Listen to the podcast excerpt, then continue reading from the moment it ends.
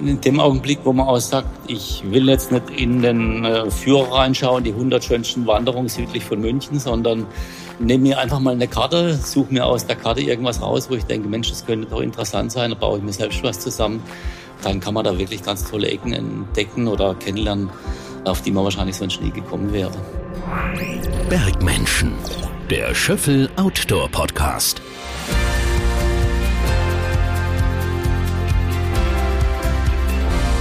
Und hier sind Sunny Love und Danny Heiß.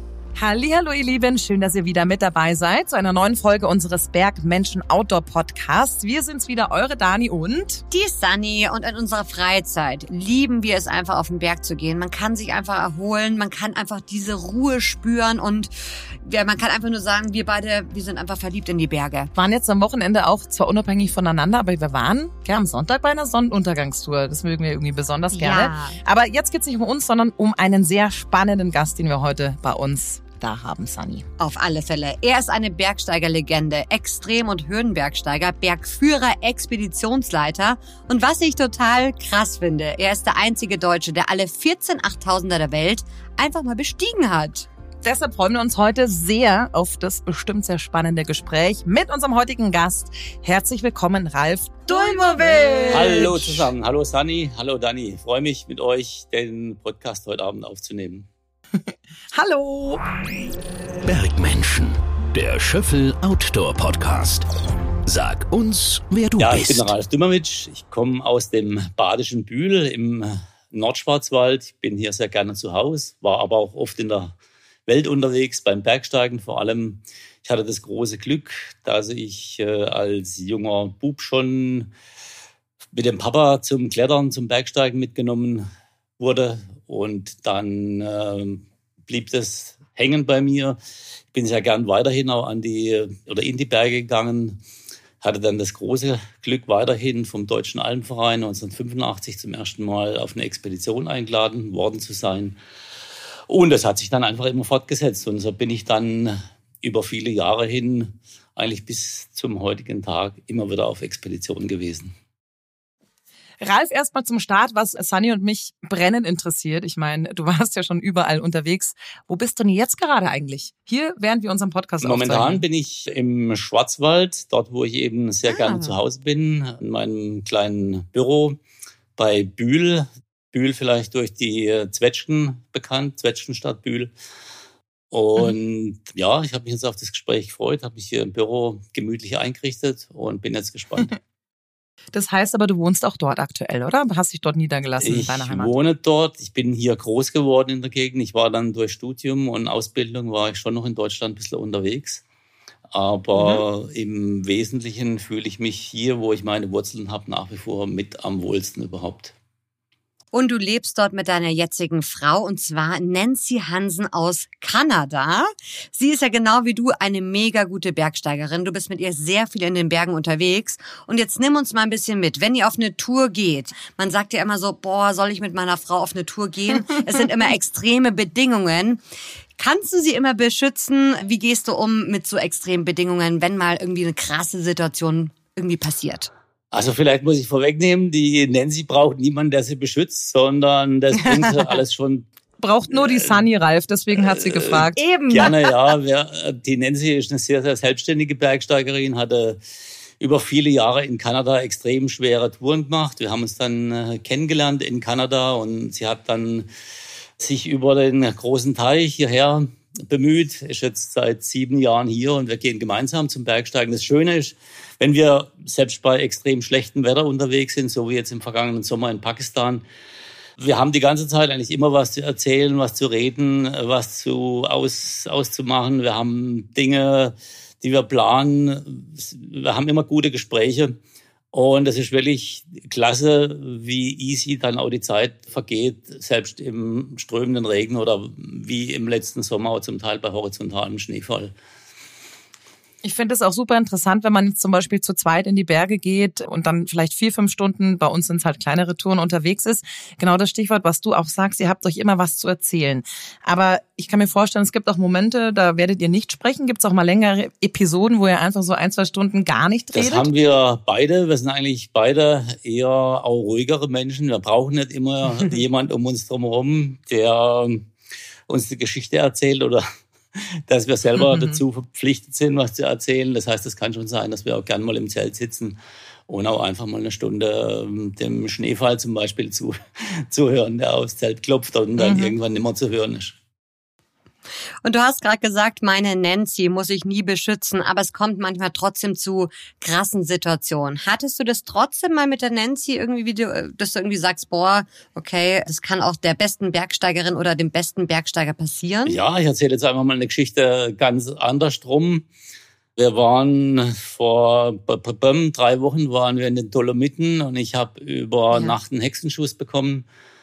Beziehungsweise ich habe mir den wahrscheinlich am Nachmittag schon eingehandelt. Ich habe am Auto was montiert und habe ziemlich schwer gehoben.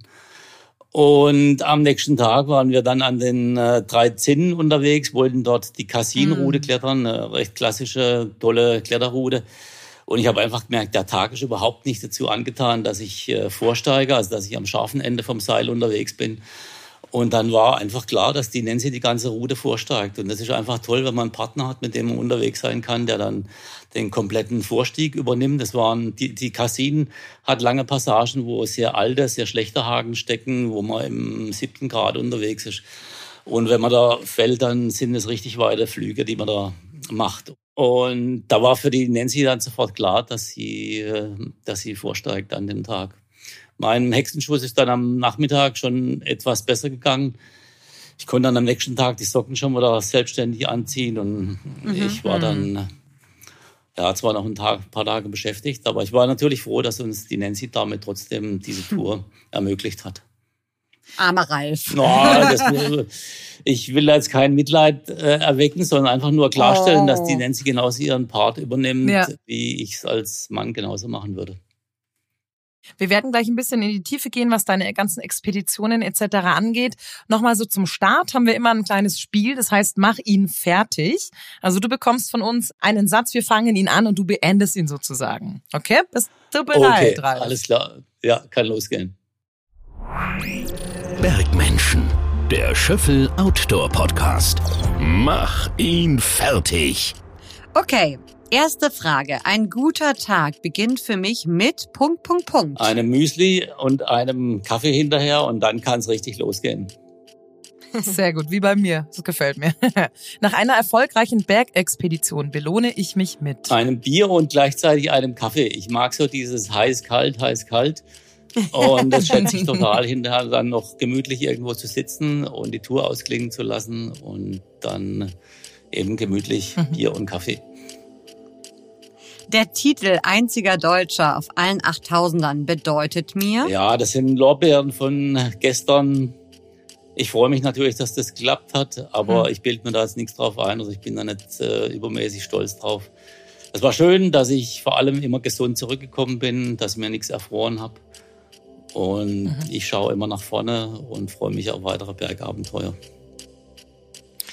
Dass meine beiden Kinder keinen Extremsport betreiben, finde ich. Gut, weil ich weiß, wie, wie es den Körper schindet, wenn man viel trainiert, wenn man je nachdem auch beim Klettern oder Bergsteigen unterwegs ist, wie gefährlich das ist, wie risikobehaftet. Insofern bin ich ganz happy, dass beide wohl sportlich sind, aber jetzt nicht äh, als Extremsportler unterwegs sind. Meine Heimat im nördlichen Schwarzwald bedeutet mir Punkt, Punkt, Punkt. Bedeutet mir unglaublich viel, weil ich habe hier meine Freunde, finde Ruhe, kann meine Laufstrecken auswählen, genauso wie ich beieinander bin, habe den Klettergarten oberhalb von Baden-Baden. Das heißt, hier habe ich meine Wurzeln, hier bin ich zu Hause. Cool. Das Game ist jetzt over, Ralf. Game over. Vor bald 60 Jahren wurdest du in Bühl geboren. Heute lebst du da immer noch, hast es ja schon erzählt. Und wie kommt man dazu? Ja, die Berge sind da ja nicht unheimlich hoch, dass du zum besten Extrembergsportler überhaupt herangewachsen bist. Ja, bester Extrembergsportler ist jetzt wahrscheinlich, nein, ist jetzt bei weitem, bei weitem übertrieben.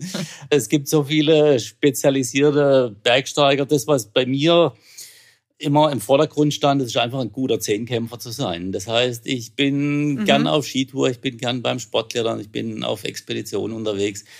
Ich habe in jungen Jahren mir mit sehr viel Ausdauersport eine ganz gute Kondition zugelegt. Ich bin mit knapp 16 den ersten Marathon gelaufen.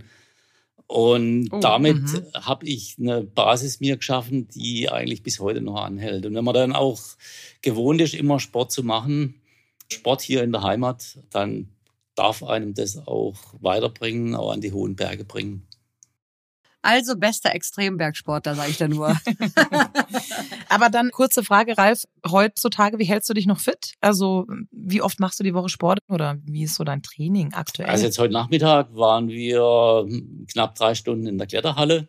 Morgen mhm. bin ich wieder beim Berglauftraining unterwegs. Das heißt, wir Toll. wechseln immer ab zwischen Ausdauer und Klettern. Wir wollen in zwei Wochen wollen wir nach Leonitio, das ist am, an der Südspitze von Peloponnes, oder fast mhm. an der mhm. Südspitze von Peloponnes, wo wir zum Klettern gehen wollen. Und da schaue ich jetzt einfach, dass wir ähm, viel beim Klettern momentan unterwegs sind, wenn es draußen nicht geht, so wie jetzt heute, wo es eher regnerisch war dann sind wir einfach eben auch in der Kletterhalle. Aber ansonsten viel beim Laufen, viel beim Ausdauertraining und das ist dann mhm. wiederum auch sehr abwechslungsreich mit Mountainbiken, mit Laufen, mit Rennradfahren. Mhm. Und was mich noch interessiert, wie oft die Woche bist denn du in den Bergen? Also in Bergen sehr unterschiedlich. Dadurch, dass ich jetzt zum Beispiel, also etwas bergfern wohne, habe ich ja. die, die kleinen Berge, das Mittelgebirge Schwarzwald hier um uns drumherum, wo ich schon einiges machen kann. Ich kann oberhalb von Baden-Baden im Klettergarten Badert klettern gehen. Aber mhm. wenn wir in die Berge wollen, dann müssen wir entweder in die Schweiz oder nach Österreich oder nach Italien. Ich hatte es vorhin schon erwähnt, in den ja. Dolomiten fahren. Aber das ist kein großes Problem. Ich bin äh, so oft in der Schweiz. Ich kenne dort, ich kenne mich, glaube ich, in der Schweiz besser aus wie alles, was nördlich ist von Frankfurt. Und ich denke, das sagt schon ein bisschen was. In der Schweiz ist wirklich alles, was irgendwie zu klettern ist.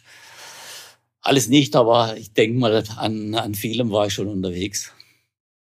Aber gibt's dann auch so bei dir in der Heimat Schwarzwald, weil du es gerade auch erzählt hast, ich glaube, da geht ja nichts über 1,5 sowas, auch so so den ein oder anderen Berg, wenn man jetzt sagt, ja, ich möchte jetzt auch mal im Schwarzwald ein bisschen was erkunden, was du uns da als Tipp geben könntest oder so bei dir in der Ecke? Außer die Kletterhalle? Ja, natürlich. Also Möglichkeiten gibt's hier unendlich viele. Äh, wenn jemand hier eine schöne Wanderung im Nordschwarzwald machen möchte, kann er zum Beispiel zum Schurmsee wandern.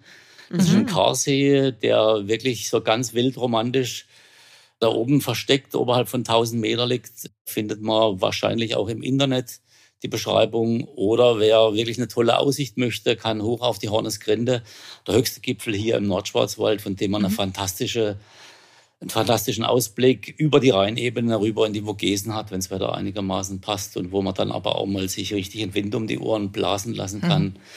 wenn schlechtes Wetter von den Vogesen zu uns rüberkommt. Hast du auch ähm, bei dir in der Ecke mitbekommen, so während der Pandemie, während der Corona-Krise, dass die Menschen mehr rausgehen, mehr so ein bisschen Berge, Natur für sich entdecken? Wahrscheinlich schon. Ja, oder? klar. Es hat die Leute massiv nach draußen gezogen, ist ja auch nachzuvollziehen. Mhm. Und äh, man hatte natürlich dann schon den Eindruck, dass an den Wochenende das zum Teil dann auch zu massivem Überlaufen von einzelnen Hotspots mhm. geführt hat. Ich kann aber nachvollziehen, dass das wirklich jeder versucht hat, draußen an der frischen Luft mhm. zu sein. Und ich glaube, es hat sich auch jeder gut dran getan, die lange mhm. Zeit des Eingesperrtseins auch ein bisschen an der frischen Luft zu verbringen. Mhm. Glaubst du, es ist ein nachhaltiger Trend oder glaubst du, dass das jetzt dann, wenn sich alles entspannt, wieder weniger wird? Nee, ich denke schon, dass die Leute schon auch entdeckt haben, dass es auch bei uns im, in den Mittelgebirgen oder auch in den Alpen, dass es total schön sein kann, Viele sind draufgekommen, auch mit Sport, ob das jetzt leichterer Sport ist, mit Nordic Walking zum Beispiel oder was Anspruchsvolleres, dass das einfach bei uns auch wirklich ganz tolle Möglichkeiten gibt. Und wenn das mhm. nur ansatzweise erhalten bleibt, ich glaube, da ist doch schon vielen Gutes getan und auch Absolut. da Umwelt ist was Gutes getan, wenn die Leute nicht so leicht ins Flugzeug steigen. Das merken wir ja auch wir in unseren Bergen, ja, in unseren Bergen. Ich bin ganz viel unterwegs am Tegernsee. Ganz genau. Mhm. Und da hat man auch gemerkt, dass die Berge einfach total überfüllt sind. Seit Corona Wahnsinn. Aber trotz allem finde ich, man muss halt auch wissen, vielleicht von der Uhrzeit und wann und wo. Es ist immer irgendwie Platz für, für alle da. Und ich meine, äh, wie der Ralf auch schon gesagt hat, also Sunny und ich waren auch schon wirklich weit weg und im Urlaub. Ich bin so froh, dass ich das auch noch mehr entdeckt habe und zu schätzen weiß, wie, wie schön es einfach bei uns Absolut. ist, muss ich ganz klar sagen. Also es ist einfach sowas von Gold Ja, wert. und in dem Moment, in dem Augenblick, wo man auch sagt, ich will jetzt nicht in den äh, Führer reinschauen, die 100 schönsten Wanderungen mhm. südlich von München, sondern nehme mir einfach mal eine Karte, suche mir aus der Karte irgendwas mhm. raus, wo ich denke, Mensch, das könnte doch interessant sein, da baue ich mir selbst was zusammen. Und dort werde ich mit mhm. Sicherheit dann auch noch Ruhe und Abstand zu anderen finden. Mhm. Man muss einfach nur mal wagen, ein bisschen aus dieser Komfortzone der Führerliteratur rauszugehen, was eigenes zusammenzubasteln. Und dann kann man da wirklich ganz, ganz tolle Ecken entdecken oder kennenlernen, äh, auf die man mhm. wahrscheinlich sonst nie gekommen wäre. Jetzt hast du gerade gesagt Karte. Bist du mit der Karte noch ganz oldschool klassisch unterwegs oder bist du mit Garmin unterwegs und einem Pipapo? Ihr werdet lachen. Ich habe mit dem Garmin erst sehr spät angefangen. Ja. Ich habe mir das natürlich irgendwann mal angeeignet, weil es geht bei schlechtem Wetter einfach manchmal nicht anders. Mhm. Aber ich bin schon noch jemand, der ein Höhenmesser einstecken hat, also wirklich so einen ganz Stein, ihr werdet es nicht glauben, so einen ganz steinalten Tommen, mhm. den ich um den Hals hängen habe. Äh, ich habe eine Landkarte einstecken und ich würde sagen, mit den beiden komme ich zu 98 Prozent mit allem klar, was ich brauche. Cool. Ansonsten natürlich, ich bin mal bei schlechtem Wetter unterwegs. Ich weiß ja auch über den Wetterbericht, wie es aussieht die kommende Woche, wenn ich in Alpen unterwegs bin. Und wenn es dann sein muss, dann lade ich mir schon mal einen Track runter oder pack mir einen, Track selbst zusammen aufs GPS. Aber in aller Regel mache ich das wirklich ganz klassisch. Mhm. Ich erinnere mich dran, wir waren in der Antarktis unterwegs wow. vor zweieinhalb Jahren, die Nancy und ich.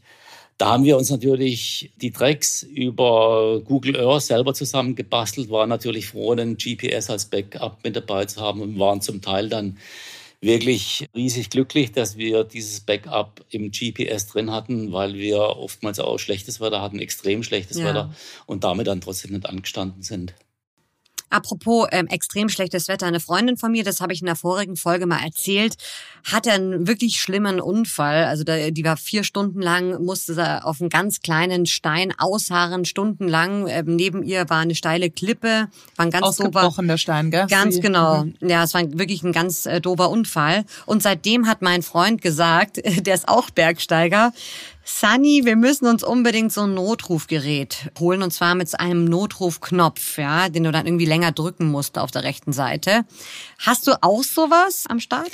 Noch nie gehört, Notruf. Nee, ich ja. habe äh, eigentlich immer mein Handy einstecken und ich würde mhm. auch jedem empfehlen, dass er bei uns in den Alpen das Handy einstecken hat. Ich würde mal sagen, dass man schon in 95 Prozent aller Fälle mit seinem Handy gut zurechtkommt und ich würde den Leuten auch raten, nicht allzu lange zu warten oder selbst irgendeine mhm. Bergung zu versuchen, sondern sich dann wirklich an die Bergwacht zu wenden, die 112 anzurufen und dann eben auch um Unterstützung bitten. Wenn man da zu lange Zeit rumgehen lässt, es fängt dann an dunkel zu werden unter Umständen, das macht die Sache nur schwieriger. Man ist dann vielleicht auch schon selber halb vertrocknet, was die Sache auch mhm. nicht erleichtert. Und ich würde wirklich jedem raten, nicht zu lange zu zögern und die Bergwacht zu verständigen. Mhm. Hat uns die Bergwacht auch wirklich als ganz wichtigen Tipp gegeben bei unserer letzten Folge eben. Genau, dass man echt dann, wenn man merkt, jetzt wird's brennt sich sofort eins ans zwei und eben nicht zu lange warten. Alles klar, Ralf. Wir haben mal wieder eine kleine, eine kleine Challenge für dich. Und zwar überlegen wir uns passend zum Leben in den Bergen für jeden Gast eine steile These. Und die Sunny hat deine steile These heute für dich. Bin ich gespannt. Bergmenschen. Der Schöffel Outdoor Podcast. Die steile These. Ralf Dojmovic ist bergsüchtig. Ähm, ich war früher für die Aktion Keine Macht den Drogen unterwegs.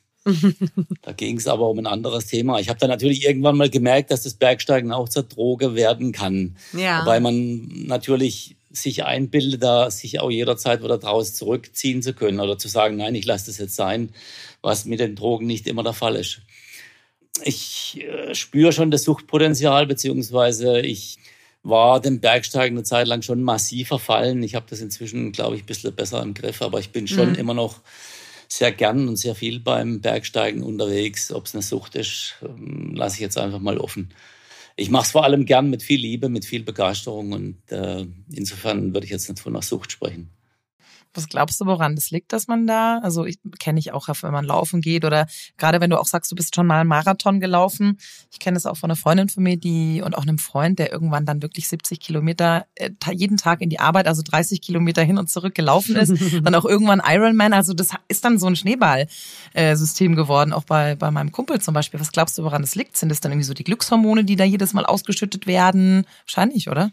Das hat sicher mit Glückshormonen zu tun. Das hat natürlich auch mit positivem Feedback zu tun. Das hat mit dem Umfeld zu tun. Da kommen viele Komponenten zusammen. Bei mir hat es auch mit der Sozialisierung zu tun, dass man einfach auch einen Papa hat, der einen bestärkt, dass man ein Umfeld hat, was einen, einen bestärkt.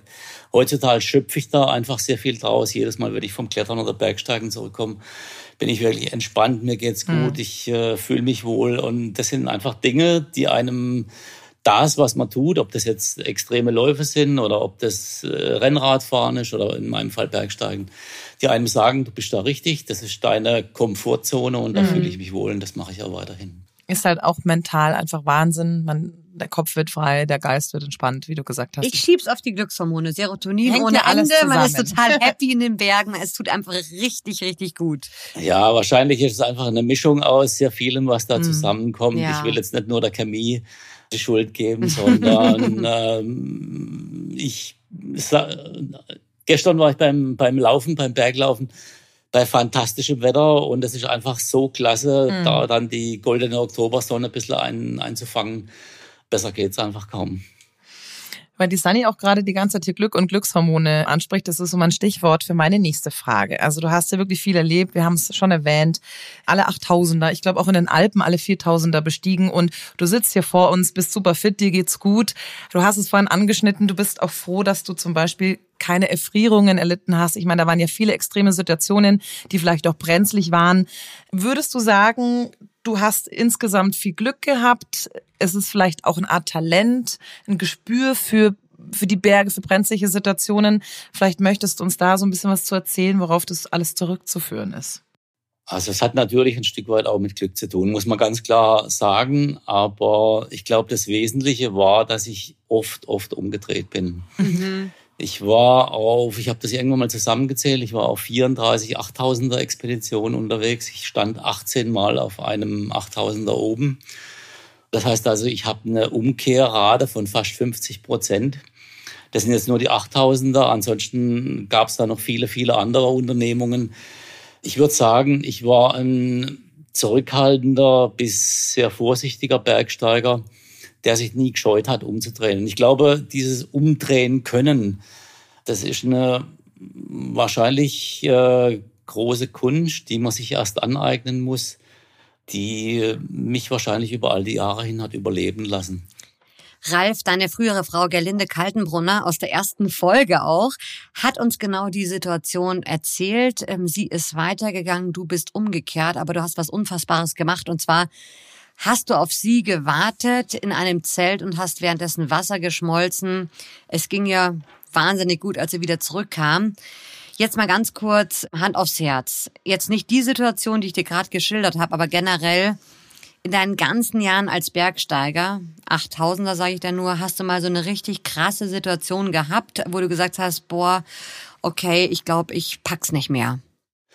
Also es gab Momente, da war es dann schon sehr brenzlig. Ich erinnere mich an mein erstes Unterwegssein am Mount Everest. Das war ein Abstieg vom Gipfel. Ich bin ausgerutscht. Ich habe einen Moment lang einen Halt verloren. Ich bin nach unten gepfiffen. Also einen, einen sehr steilen Hang nach unten gepfiffen.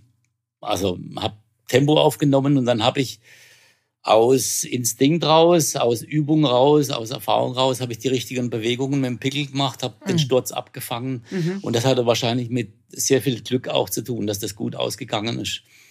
Wahrscheinlich aber auch, weil ich das so oft geübt habe, auch als Bergführer anderen, äh, anderen Menschen beigebracht hat, wie man so einen Sturz mit, mit dem Pickel selbst abfangen kann. Mhm. Das war automatisiert und dann hat es funktioniert. Ansonsten, es gibt natürlich Momente, wo es sehr hart war. Mit der Gerlinde waren wir zum Beispiel im Abstieg vom Kanchenjunga, der dritthöchste Berg auf der Erde, ja. sind wir in ein Gewitter reingekommen auf über 8000 Meter. Das hat dazu geführt, dass sich in dem Gewitter natürlich extremer Sturm auch entwickelt hat, wie das jetzt bei so einem Gewitter einfach der Fall ist. Ihr müsst euch jetzt vorstellen, ihr seid in diesen hammerdicken Wolken drin unterwegs, mhm. wo normalerweise dann eben auch die Blitze so nach unten zucken. Da waren wir wirklich unterwegs. Es hat gestürmt. Es hat unten auch unser, unser Biwakzelt hat's, hat's losgerissen. Ich bin dann auch noch in eine Spalte reingefallen, wo mich die Galinde dann rausgezogen hat. Ja. Kurz vor unserem Lagerplatz. Und das war wahrscheinlich so mit einer der härtesten Nächte, die ich dann infolge des Gewitters mit Galinde dort oben verbracht habe oder überhaupt äh, in all den Jahren meines Bergsteigens verbracht habe. Hm. Und da muss ich schon sagen, da war, da waren wir damals beide wirklich froh und glücklich und sehr dankbar, dass wir aus der Situation wieder rausgekommen sind. Glaubst du, dass Wetter eigentlich so die gefährlichste Inkonstante ist vielleicht? Also waren bei dir vor allem die Wetterbedingungen die Themen, die dich zum Umdrehen geführt haben? Es war oft das Wetter, ja, aber gut hängt auch mit dem Wetter zusammen die Lawinensituation. Mhm.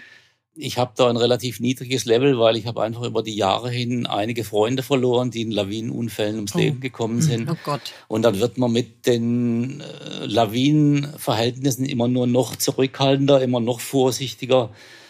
Und ich würde also schon sagen, dass es in wahrscheinlich 50 Prozent der Fälle, wo ich umgekehrt habe, war es schon mein Bauchgefühl, was mir dringend mhm. davor abgeraten hat, wegen den Lawinenverhältnissen weiterzugehen. Du hast vorhin auch gesagt, du hast äh, bei deinem Versuch mit dem Pickel, bist es mehrfach schon durchgegangen, wahrscheinlich im Kopf. Wir hatten es auch schon in verschiedenen Folgen, dieses Thema Visualisierungen. Da war ja die Gerlinde auch ganz stark drin. Ist das auch was, was eigentlich jeder erfahrene Bergsteiger macht? Die Tour immer wieder, immer wieder im Kopf vorher durchgehen und solche Dinge? Also bestimmt, wahrscheinlich.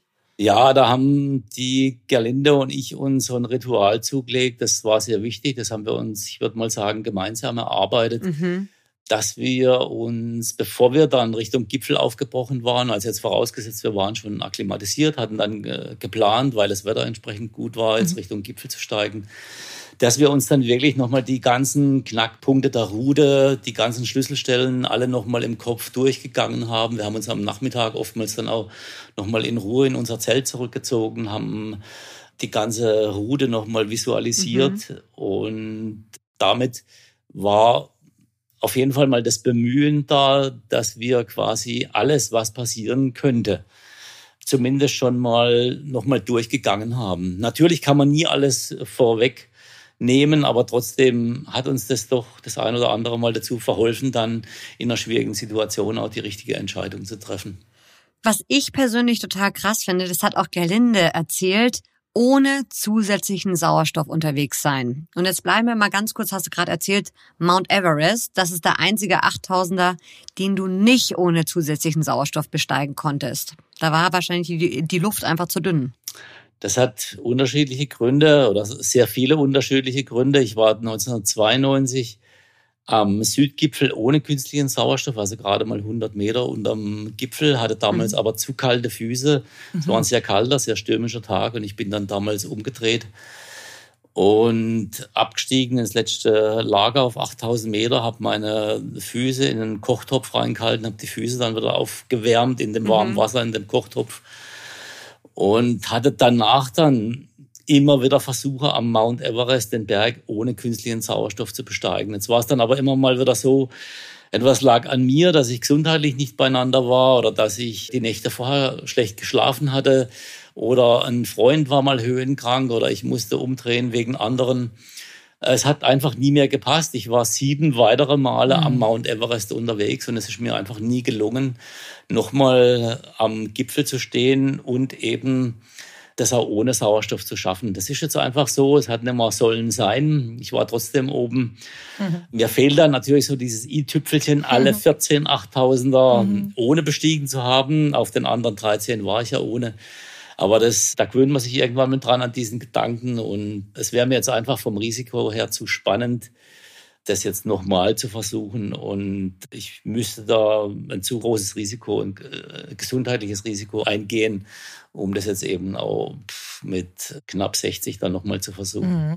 Mhm. Wie ist dein Umfeld damit umgegangen? Wir haben auch so ein bisschen mitbekommen, dass du eben hast uns ja auch erzählt, es gab Situationen, du bist umgedreht, aber ich kann mir vorstellen, du hast es natürlich dann an anderen Tagen wieder versucht, ja, also sehr oft Dinge dann auch nochmal versucht. Wie war das für dein Umfeld, dass du dann wirklich gesagt hast, nee, Leute, also ich werde das nicht nochmal versuchen? haben die dir das abgenommen oder? Äh, nach den ersten vier, fünf Mal hatte ich einige im Freundeskreis, die, die wirklich nur noch milde gelächelt haben, weil die wussten schon, ja, Bergsteiger sind Menschen mit negativen Erlebnissen stark absorbierenden Filtern. Der Spruch stammt nicht von mir, aber mhm. das ist einfach so. Wir stecken negative Erlebnisse sehr leicht weg. Und dann bleibt zum Schluss nur noch das Schöne, das Angenehme übrig. Und dann sagt man, Mensch, ich probiere es nochmal. Und dann war es mhm. das sechste, siebte Mal, wo ich am Everest war. Aber inzwischen ist es einfach so, ich würde ein viel zu großes Risiko mhm. eingehen. Das muss nicht mehr sein. Was glaubst du, ist so die Altersgrenze zum Beispiel für einen Bergsteiger oder Bergsteigerin Mount Everest ohne zusätzlichen Sauerstoff? Wir haben mal gehört, dass die bei 55 Jahren, glaube ich, liegt. Kann das sein? Das ist richtig, ja. Mhm. Abele Blanc aus Italien, der auch alle 14 Achttausende bestiegen hat, der stand mit 55 auf dem Everest. Der war der Älteste, der das geschafft hat. Mhm. Also ohne Sauerstoff. Mhm. Und ähm, ich nehme mal an, dass das auch für ihn schon recht grenzwertig war. Hm. Und zuletzt hast du dich ja mit Nancy an eine Erstbesteigung gewagt, und zwar im Karakorum. Erzähl uns mal, wie war das Ganze und was ist so der Reiz der Erstbesteigung? Vielleicht ganz kurz zu dem Bayer Jedi das, was uns an dem Jedi gefallen hat, war, dass der völlig versteckt liegt. Der schaut nur aus den umliegenden 6.000 und 7.000ern an ganz wenigen Stellen raus, dass man ihn also nur ganz schlecht sehen kann in dem Basislager, was wir uns mit viel Mühe ausbaldowert haben. Da war noch nie jemand, da hat noch nie jemand sein Zelt aufgestellt. Und von daher war einfach für uns klar, wenn wir an diesen Berg gehen, dann sind wir dort mit Sicherheit völlig allein. Und das ist inzwischen auch das Bergsteigen, was ich schätze. Ich bin sehr gern äh, in großer Einsamkeit, in großer Ruhe, nur mit einem oder maximal zwei Partnern unterwegs. Das macht einfach irrsinnig Spaß. Da wird das Wort Expedition auch wirklich zu dem, was es was es ausmacht, nämlich Neuland zu betreten, ohne irgendwie Vorinformationen zu haben. Und das wollten wir einfach kennenlernen an diesem Bayer Jetty. Das war ein sehr komplizierter Zustieg. Jetzt war es leider so, dass wir im vergangenen Sommer dann so extrem viel schlechtes Wetter hatten, mhm. dass wir die meiste Zeit dann nur im Basislager saßen oder wenn überhaupt, dann gerade mal bis knapp 5600 Meter gekommen sind ohne den Berg wirklich komplett mal ganz gesehen zu haben. Das müsst ihr euch vorstellen. Wir haben also diesen Berg den ganzen Sommer nicht ein einziges Mal richtig gesehen. Oh. Was ist mit dem zweiten Versuch, Ralf? Ähm, Gibt's den dann noch? Wir lassen uns das im Moment noch durch den Kopf gehen, ob wir da vielleicht noch einen zweiten Anlauf machen, aber es gibt noch so viele andere schöne Ecken und wenn man dann mal sechs Wochen in einem Basislager zugebracht hat und dann wirklich quasi jeden Stein dort Wahnsinn. umgedreht hat, ob man da nochmal ein zweites Mal hin muss, das wage ich jetzt zu bezweifeln, aber man weiß ja nie. Eher nicht. Eher nicht, eher nicht. Braucht man erstmal ein bisschen Abstand, wer weiß. Man sagt niemals nie. Apropos Stille dort und keine Stille bei Mount Everest, finde ich ja so krass. Also auch wir, Sunny und ich, kennen natürlich diese Fotos. Die langen Schlangen, unterm Gipfel und bei Mount Everest ist es sehr extrem. Du warst, glaube ich, war das 1992, war oder? 1992 auf dem Gipfel, richtig? Genau.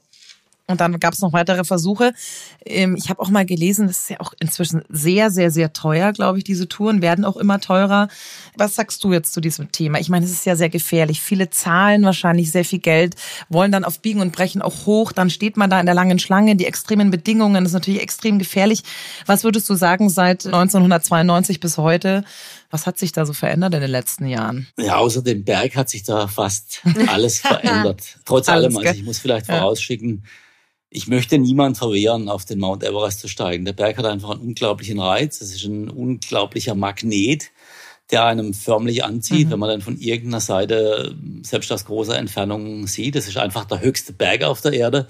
Und insofern will ich da jetzt niemand mhm. äh, streitig machen, dass er auf den Mount Everest steigen können, sollen, dürfte und so weiter. Aber ich glaube, dass natürlich gewisse Regularien eingehalten werden sollten. Und da gehört für mich dazu, dass genauer hinterfragt werden sollte mhm. Von Seiten derjenigen, wenn schon Genehmigungen ausgegeben werden von China, von Nepal, dass man genauer hinterfragt, was die Leute an äh, Voraussetzungen mitbringen. Und da mangelt es einfach inzwischen bei vielen, mhm. äh, die dann da in der Schlange stehen und sich da also wirklich ganz mühsam, auch sehr langsam nach oben arbeiten, was gleichzeitig wiederum bedeutet, mhm. dass andere, die hinter, hinten dran unterwegs sind, nur sehr zäh und auch wiederum sehr langsam vorwärts kommen, was die Sache noch gefährlicher mhm, macht. Das meine ich, ja. Das heißt, das sollte genauer hinterfragt werden. Und man müsste einfach versuchen, die Anzahl der Leute über das Regulativ der Fähigkeiten einzuschränken. Dass man jetzt den Preis noch weiter raufsetzt oder wie es vor Jahren mal aufkam, dass man keine Menschen mit einer Behinderung mehr hinlässt, das fand ich völlig schwachsinnig, weil mhm. Menschen mit Behinderung sind mhm. oftmals besser vorbereitet oder haben sich mental auch genauer auf ihr Projekt eingestellt, wie solche, die einfach sagen, na, jetzt probiere ich mal einen Everest.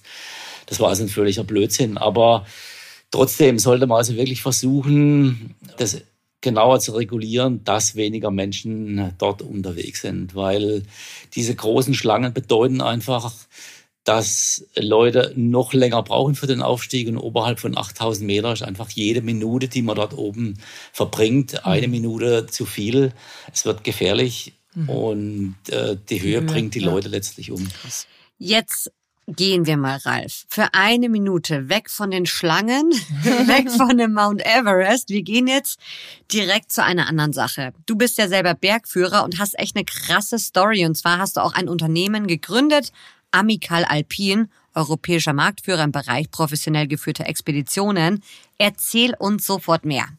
Ja, ich hatte Ende der 80er Jahre die Idee, dass ich Menschen, die gerne an hohe Berge gehen möchten, dass ich die eben im Rahmen von professionell geführten Expeditionen an diese hohen Berge bringe. Das war am Anfang noch so, dass viele Bergsteiger da waren, die unglaublich fit waren, aber einfach nicht die organisatorischen, logistischen Voraussetzungen gekannt haben, wie man sowas macht. Ich habe das im Laufe der Jahre alles kennengelernt, habe das sehr professionell dann auch vorbereitet mhm. und organisiert und das hat dann letztlich dazu geführt, dass ich eine Firma aufgemacht habe, mit der ich diese, diesen Service angeboten hat, Menschen zu den hohen Bergen zu bringen. Mhm.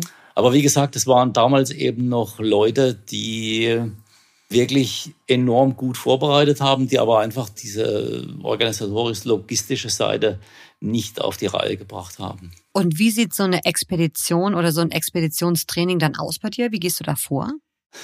Äh, das ist eine recht aufwendige Geschichte. Das fängt natürlich mal mit der, mit der Einholung des Permits an, dass ich überhaupt mal eine Genehmigung bekomme. Früher war es so, dass man im Jahr vorher in Pakistan zum Beispiel diesen Antrag stellen musste mhm. für die Expedition. Dann weiß ich mal, wo es hingeht. Ich habe damit ein Ziel vor mir, was mich gleichzeitig auch motiviert. Und die Motivation ist einfach auch sehr wichtig, um dann massiv an die konditionelle Vorbereitung zu gehen. Im Bereich der hohen Berge wird vor allem die Grundlagenausdauer, Kraftausdauer gefragt. Das heißt, mhm. entsprechend werde ich dann eben auch trainieren. Ich mache lange Bergläufe, wo ich mindestens eine Stunde 20, anderthalb Stunden unterwegs bin, um im Grundlagenausdauerbereich mir eine massiv gute Grundlagenausdauer zuzulegen. Das hört sich jetzt so, so banal an, aber das ist bei den meisten Menschen so, dass im Grundlagenausdauerbereich viel zu wenig gemacht wird. Mhm. Und dann muss ich natürlich auch an Passagen denken, wo es technisch anspruchsvoller wird, wo es steiler wird, wo ich auch mal auf den Frontsacken stehe, wo ich klettern muss und mhm. muss natürlich dann auch im Kraftausdauerbereich einiges im, im Kreuz haben und muss dann speziell auch für den Bereich trainieren.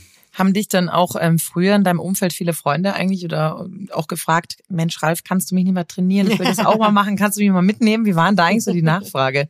Ist es, kann ich mir vorstellen, so schon sehr, sehr gefragt gewesen, oder? Die Frage ist bis heute hin wirklich ungebrochen. Ich habe auch einen Instagram-Account, auf dem ich nach wie vor recht fleißig unterwegs bin. Okay, jetzt hast du zwei Follower mehr. Das freut mich natürlich. Und über diesen Instagram-Account ich mache jetzt keine Posts, wo dann dran steht, hier seht ihr den Mount Everest. Ende Veranstaltung, sondern ich äh, versuche den äh, Leuten die sich die Bilder anschauen, auch immer ein bisschen mehr an Informationen zu liefern. Mhm. Und da kommen jetzt bis zum heutigen Tag, kommen jetzt auch Menschen auf mich zu, die mich fragen, könntest du mich coachen für mhm. diesen Berg, könntest du mich coachen ja. für jenen Berg? Typisch halt. Aber schön auch, oder? ja, also ich, ich freue mich natürlich drüber, dass jemand möchte auf meinen Erfahrungsschatz zurückgreifen. Ja. Es ist nur so, dass ich immer noch sehr gerne selbst sehr mhm. viel Zeit zum Bergsteigen brauche, sehr gerne immer noch selbst unterwegs bin. Es kann schon sein, dass ich das irgendwann mal noch ausführlicher mache. Aber es gibt da spezialisierte Firmen, die nur solches Coaching betreiben. Ich glaube, die machen das auch ganz gut. Und ich möchte im Moment mal noch vor allem gerne selbst zum Klettern, Bergsteigen, sonst wie unterwegs Dein gutes Recht, Ralf. Absolut. Ja. Und bleiben wir gleich mal bei den Menschen. Du bist natürlich bestimmt sehr, sehr vielen Menschen, interessanten Menschen aus den unterschiedlichsten Kulturen begegnet auf deinen ganzen Touren. Hm, ist dir da eine Erinnerung besonders geblieben oder eine Person oder mehrere? So, wo du sagst, hey, das war wirklich eine einzigartige Begegnung, die du nicht vergessen, nicht missen möchtest? Ja, im Laufe der Jahre hat man natürlich die Möglichkeit, in Südamerika mit sehr heidnischen Gebräuchen zum Teil in, in Kontakt zu kommen, in Nepal, in Tibet, mit dem Buddhismus, mit dem Hinduismus, mit sehr, mit ganz anderen Religionen. In Pakistan haben wir es vor allem mit Muslimen mhm. zu tun, zum Teil mit Ismailiten, zum Teil mit Schiiten. Ganz, ganz unterschiedlich. Und ich habe im Laufe der Jahre vor allem geschätzt, wenn die Leute unabhängig von ihrer Religion gemerkt haben, dass uns die Natur neben der Religion unglaublich viel zu lernen mhm. anbietet. Ja, absolut. Und ich schätze dann auch immer sehr, egal wo ich dann auf der Welt bin, ob das jetzt eben in Südamerika ist oder in Asien oder wo auch immer, mich mit Menschen dort zu unterhalten, die weniger an ihrer Religion hängen, sondern äh, mehr versuchen, das zu sehen, was uns die Natur anzubieten hat.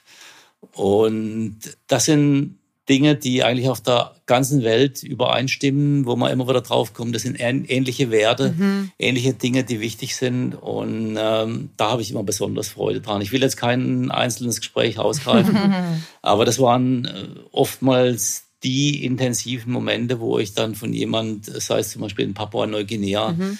von, äh, von einem Dani, der dort halb nackt unterwegs war, äh, wenn ich erfahren habe, wie er sich seine Vorstellung, wie die Welt funktioniert, zusammengestrickt hat. Wir haben uns dafür jemanden rausgepickt, beziehungsweise die Sunny, wo wir vielleicht nochmal kurz darauf eingehen wollen würden, weil wir es eine schöne Geschichte finden. Ja, und zwar Esan. Er ist pakistanischer Koch. Er hat dich auf ganz vielen Touren auch begleitet und wir haben vor allem eine unglaubliche Story gehört. Und zwar, dass du ihn mal besucht hast bei seiner Familie und du hast mit ihm in einer Mine Rubine geschürft. Wie kam es dazu? Hast du noch einen Rubin für Dani und mich, ja oder nein? Du Idiot. Also die, erste, die letzte Frage vorneweg, tut mir leid, ich habe die meisten Rubine entweder verschenkt oder ähm, habe sie bei mir in, eingerahmt. Aber du hast welche äh, gefunden, das, sensationell. Ein, ein, einen habe ich hier direkt von mir oh. auf, auf, meiner kleinen Ablage liegen, so, einen, so einen ganz winzig kleinen, hm. ihr seht ihn, ihr seht ihn hier Ralf, wahrscheinlich. Ralf, meine Adresse äh, ist in München und zwar äh, ja, würde ich jetzt ganz an die große Glocke hängen, weil du hast sonst sofort wahrscheinlich jede Menge Verehrer, die Besuch vor der, vor der Haustür stehen. Ja, aber zu dieser Geschichte mit dem Essan. Mit Essan war ich die letzten über 20 Jahre ständig auf Expedition. Er war Expeditionskoch, am Anfang Trekkingkoch. Mhm. Er ist zum Freund geworden und wir haben uns einfach sehr, sehr intensiv im Laufe der Jahre kennengelernt. Mhm. So wie jetzt im vergangenen Sommer am an diesem unbestiegenen ah, 7000er, okay. Mhm. da sitzt man wochenlang beieinander, mhm. unterhält sich über Tod und Teufel mhm. und was einem so unterkommt. Und er hat mich dann irgendwann mal gefragt, ich war im Winter am Nanga Parbat ja. äh, unterwegs, ich habe einen Besteigungsversuch am Nanga Parbat im Winter gemacht und er hat mich gefragt nach der Expedition, ob ich nicht noch ein paar Tage bei ihm zu Hause sein möchte. Und ich habe gesagt, boah, das würde mich natürlich schon freuen. Mhm. Das ist in Pakistan gar nicht so üblich, dass man nach Hause mhm. eingeladen wird, dann eben auch mit den weiblichen Familienmitgliedern zusammen an einem Tisch sitzt. Also wenn man überhaupt am Tisch sitzt, meistens sitzt man am Boden mhm. in der Küche zum Essen. da habe ich mich natürlich irre gefreut und hat mich dann eben auch gefragt, ob ich zu dem mitkomme, womit er sich im Winter seinen Lebensunterhalt verdient, nämlich eben äh, nach Rubinen in einer kleinen Rubinmine oberhalb seiner Heimat zu schürfen. Und da habe ich dann natürlich sofort gesagt, ja, bin ich gern mit dabei. Super. Wir waren dann ein paar Tage erstmal bei ihm zu Hause. Er kam nach dem Nanga Parbat auch natürlich zurück von der Expedition, hat sich ein paar Tage zu Hause sauber wieder gut gehen lassen. Und dann sind wir aufgebrochen zu seiner Mine. Wir haben dort in einer Höhle außerhalb dieser Mine gewohnt, also letztlich dann auch wieder in einer Wahnsinn. In einer, du bist so cool. In, in, in, der, in, einem Schacht, wo wir äh, abends halt immer ein Feuer angemacht haben, saßen um das Feuer drumherum. Gitarre. Mensch, äh, ja, Gitarre weniger, aber Mensch, ärgere dich nicht gespielt und haben uns versucht, ein bisschen einzuheizen bei draußen minus 10, minus 15 wow. Grad. Und aber untertags waren wir dann eben in seiner in seiner Mine drin. Und da muss ich dann schon sagen, das war eine von den spannenderen Erfahrungen in meinem Leben die Jungs haben sich auf irgendeine Art, haben sich Dynamit besorgt. Was? Oh Gott, oh Gott. Äh, ja, da gibt's natürlich die verschiedensten Quellen. Ich will das jetzt nicht äh, allzu sehr aufrollen, aber da war also natürlich auch jede Menge Dynamit im Spiel. Man kann das nicht alles mhm. in diesen Minen immer abgraben. Manchmal kommt man auf Bereiche, wo man überhaupt nichts findet. Mhm. Den muss man dann erstmal, also den Bereich muss man dann erstmal wieder hinter sich lassen. Da werden dann erstmal 10, 20, 30 Meter weiter der Stollen in den Berg reingetrieben, bis man wieder Krass. merkt, jetzt kommt man auf Schichten, wo man auch Rubine finden könnte. Mhm. Und wir waren da an Tagen mit dabei, wo es also gar nichts zu finden gab. Und an anderen Tagen haben wir doch tatsächlich so alle Stunde, alle anderthalb Stunden haben wir auch tatsächlich einen kleinen Ach, Rubin cool. gefunden. Und alle sind weg, Ralf. Aber das dürft ihr euch das nicht so vorstellen, dass man die Rubine da drin im Dunkeln ja, findet. Eben. Ich, stell, ich wollte gerade sagen, wie erkennt man die denn? Das ist doch irrsinnig. Aber witzig. Nee, wir haben den ganzen Abraum, den wir da drinnen produziert haben, den haben wir mit der Schubkarre rausgefahren, immer dann den ganzen Stollen mhm. rausgefahren ins Freie. Und dann waren wir oftmals dann eben auch ein Drittel oder die Hälfte des Tages draußen mit dem Hammer gesessen und haben diese ähm, Steinblöcke dann zerkleinert, haben sie klein ge gehackt mhm. und äh, haben dann aufgepasst, dass wenn wir irgendwo auf was stoßen, was rubinenmäßig oder was drauf hindeutet, dass wir die natürlich nicht kaputt machen. Und so sind uns dann an manchen Tagen, also ich glaube am besten Tag haben wir mal 20 kleine Rubine gefunden. Wow. Die müsst ihr euch vorstellen, wie so Pfennig, mhm. äh, ja, so ein, ein Cent mhm. große Stücke, ein bisschen kleiner wie ein Cent. Mhm. Aber da waren zum Teil schon ein paar echte Prachtexemplare mit dabei. Toll, toll. Ja, also Ralf, du merkst schon, jetzt äh, ist uns bald unsere Stunde voll. Also wir könnten hier noch ewig mit dir weiterreden. Du ewig. hast äh, unfassbar viel zu erzählen. Also unglaublich. Sehr, sehr schöne Geschichten. Also vielen Dank schon mal dafür. Wir haben jetzt wieder alle schöne Bilder im Kopf. Jetzt wollen wir natürlich doch wieder alle noch mehr in die Berge nach deinen Geschichten. Absolut. Vielleicht mal noch so zum Abschluss, was wir jetzt noch gar nicht so besprochen haben, so ein bisschen, wie du die vorbereitest und so. Klar, du hast natürlich erzählt, du bist fit und, und da sind wir vorhin kurz drauf eingegangen.